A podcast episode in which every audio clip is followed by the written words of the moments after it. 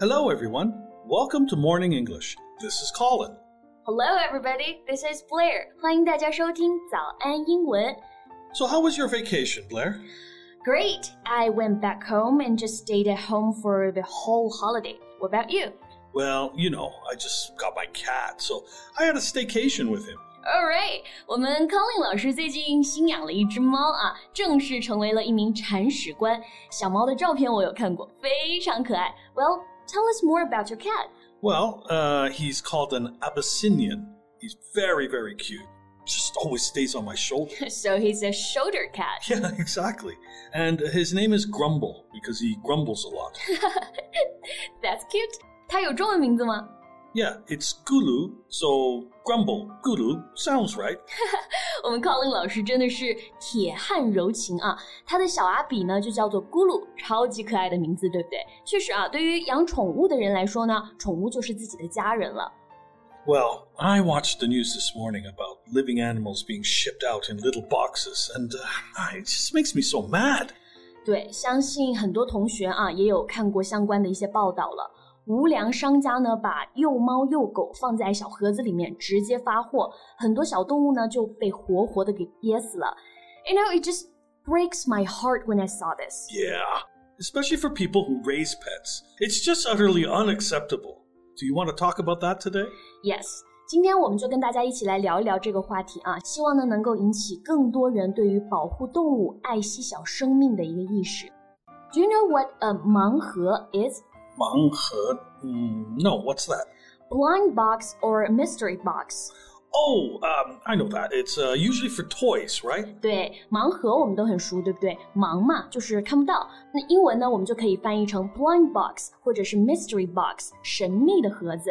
Yeah, yeah. It's like um, what Forrest Gump said in the movie Life is like a box of chocolates. You never know what you're going to get. Exactly.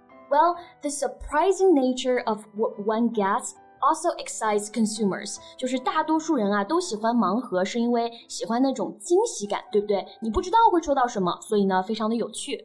Yeah, but it should never be used for living animals. 对，那在一些购物平台呢，这些小猫小狗啊就被以几十块钱的一个低价出售，然后被当做货物直接发出送到购买者的手中。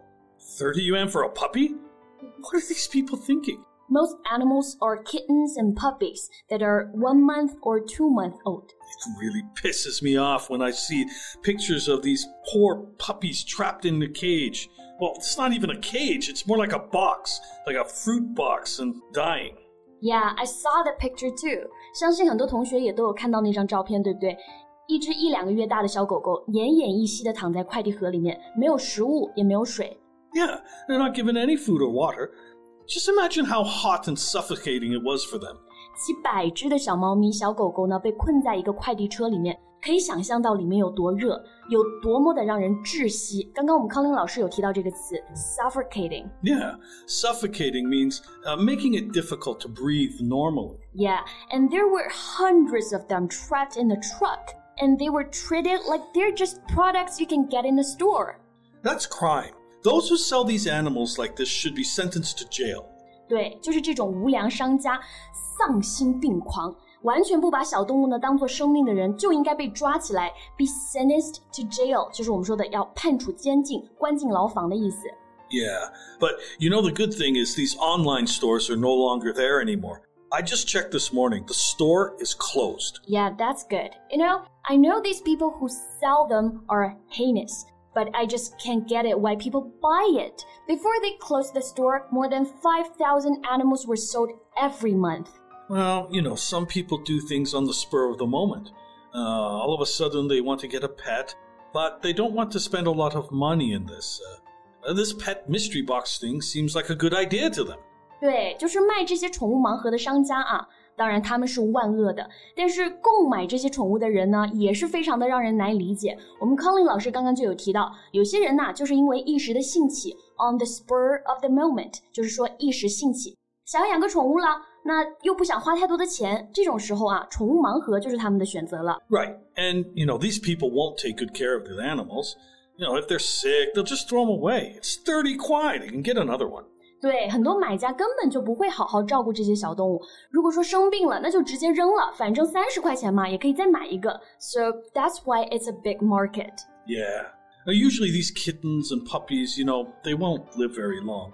Even if they didn't die on the way to delivery, they're very sick when the buyers get them. True. No food, no water for three to four days. Not to mention the cross infection of the delivery process. Yeah, most of them are weak cat or weak puppy because they usually die in a week. 对，运输过程中啊，缺水缺粮，这些小猫小狗集中运输啊，还要面临交叉感染的风险。Cross infection 就是我们说的交叉感染，所以这些小猫小狗啊，大部分都是星期猫、星期狗。Yeah, and uh, you and I both have a cat, right? Yeah. We love them. It just makes me furious when I see something like this. And you know what? I read some of the comments left by buyers. They claim themselves to be animal lovers. Oh, that's just ridiculous.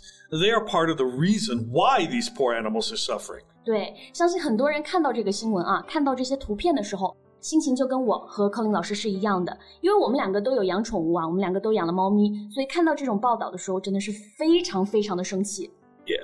Yeah. You know, I haven't been this angry for a long time. All I want to say is stop doing this. If you want to get a pet, if you really like them, go to a real pet store. Make sure they are healthy. Make sure you're going to take good care of them. 喜欢可爱的猫猫狗狗无可厚非，可真正养宠物完全是另外一回事儿。 只要确定养育，就一定要负担起这条生命的一生，任何一方都要抱着为它负责到底的心理啊！如果只是图新鲜，满足自己的一个好奇心，那就是对动物的变相谋杀，也是整个社会都会坚决抵制的一个行为。Yeah. Well, I hope these animals are saved by a rescue station and can be adopted by good people and hopefully have a good life. 对，真心希望这些被救助的小动物们呢，以后都能有一个快乐的喵生、汪生，不用再过这种颠沛流离的生活了。也希望能够有更多健全的一个制度来保障这些小生命的安全。毕竟小猫小狗这么可爱，对不对？谁能不喜欢呢？OK，那我们今天的节目就先到这里了。 Well, that's all for today's podcast. This is Colin. And this is Blair. Thank you very much for listening and see you next time. Bye. This podcast is from Morning English. 学口语就来早安英文。